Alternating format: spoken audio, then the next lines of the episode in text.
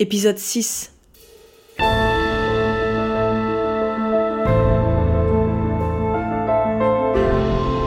Douce France 12 juin 1940 Le téléphone a sonné en plein milieu de la nuit.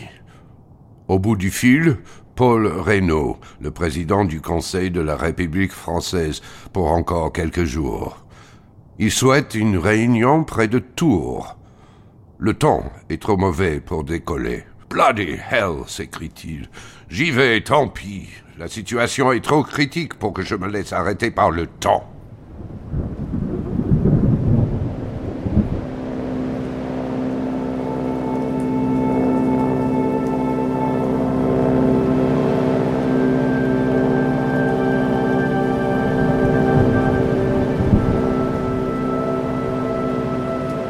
Nous traversons un sacré orage qui nous ébranle tous. Et puis nous devons nous poser sur une piste d'atterrissage qui a été pilonnée par des bombardements. Lord Halifax, qui nous accompagne, essaie de faire bonne figure, mais il n'est pas dans son assiette. Pour Churchill, c'est autre chose. Lui et l'avion, c'est l'histoire d'une sacrée passion qu'il a prise très tôt. Dès 1913, il prend des leçons de pilotage. Il faut vous rendre compte, la traversée de la Manche par Blériot date de 1909. 1913, c'est l'année du tout premier looping.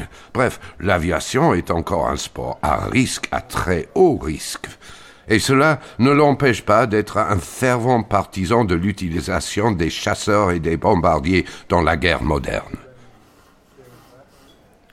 Halifax, encore plus pâle que d'habitude, se plaint du pilotage, ce qui amuse beaucoup Churchill. Vous savez, il aimait tellement la RAF, la Royal Air Force, qu'il avait choisi de porter leur uniforme pour sa première rencontre avec Staline. Et puis, c'est lui qui a surnommé nos pilotes The Few. Vous connaissez forcément ce discours. Never was so much owed by so many to so few. Jamais tant de gens n'ont dû autant à si peu.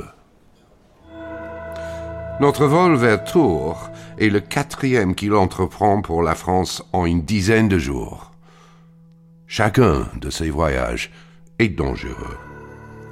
Churchill n'a cessé d'essayer d'alerter le Parlement au cours des années précédentes. Nos renseignements indiquaient que la Luftwaffe avait rattrapé puis dépassé la Royal Air Force en nombre d'avions. Avec l'avancée de l'Allemagne à travers le nord de l'Europe, ces avions patrouillent désormais au-dessus de la Manche. Mais vous savez maintenant ce que Churchill pense du danger. Si Churchill se déplace en personne à chaque fois, c'est évidemment qu'il a intérêt à ce que la France continue le combat.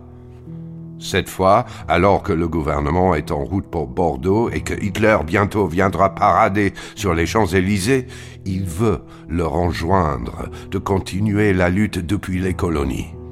Et en métropole, d'organiser une guérilla. Évidemment, Churchill, à ce moment-là, est un réaliste, un pragmatique, un homme qui a pour seule obsession de sauver son pays de la vague brune qui déferle sur l'Europe.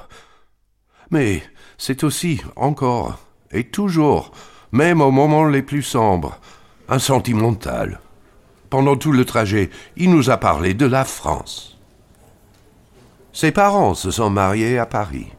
La seule langue étrangère qu'il a pris la peine d'apprendre, c'est le français, même si, de son propre aveu, il le prononce très mal. Dans notre pays, il a toujours été vu comme un grand francophile, même quand c'était très impopulaire. C'est lui qui lancera De Gaulle contre l'avis de son propre gouvernement, même si leurs relations se sont gâtées ensuite lui encore qui le premier saluera ces Français et ces Françaises qui aux heures les plus sombres n'ont pas désespéré de la République.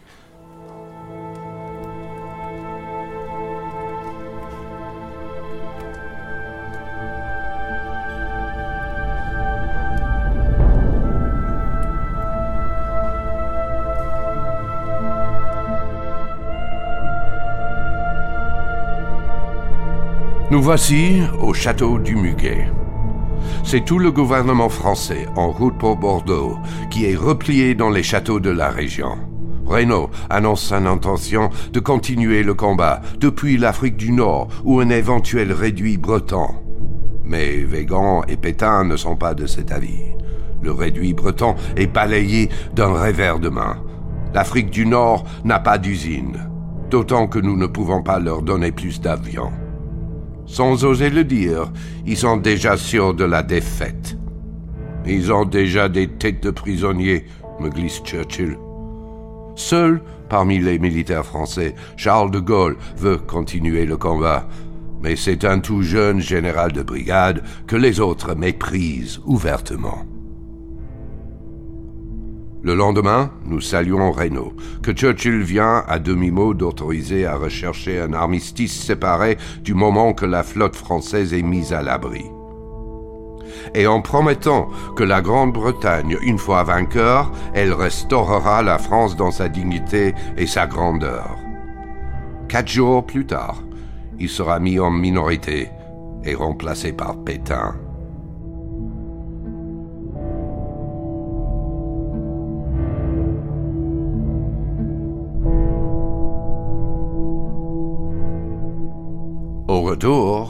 Encore une histoire d'avion. Churchill a refusé d'attendre que son escorte soit ravitaillée en carburant.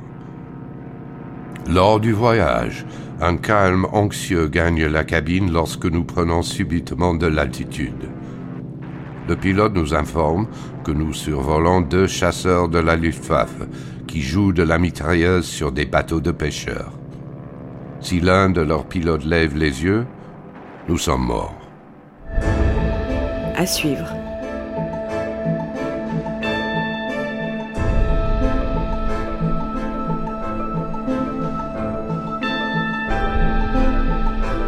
Retrouvez Winston Churchill au cinéma dans le film Les Heures sombres avec Gary Oldman le 3 janvier.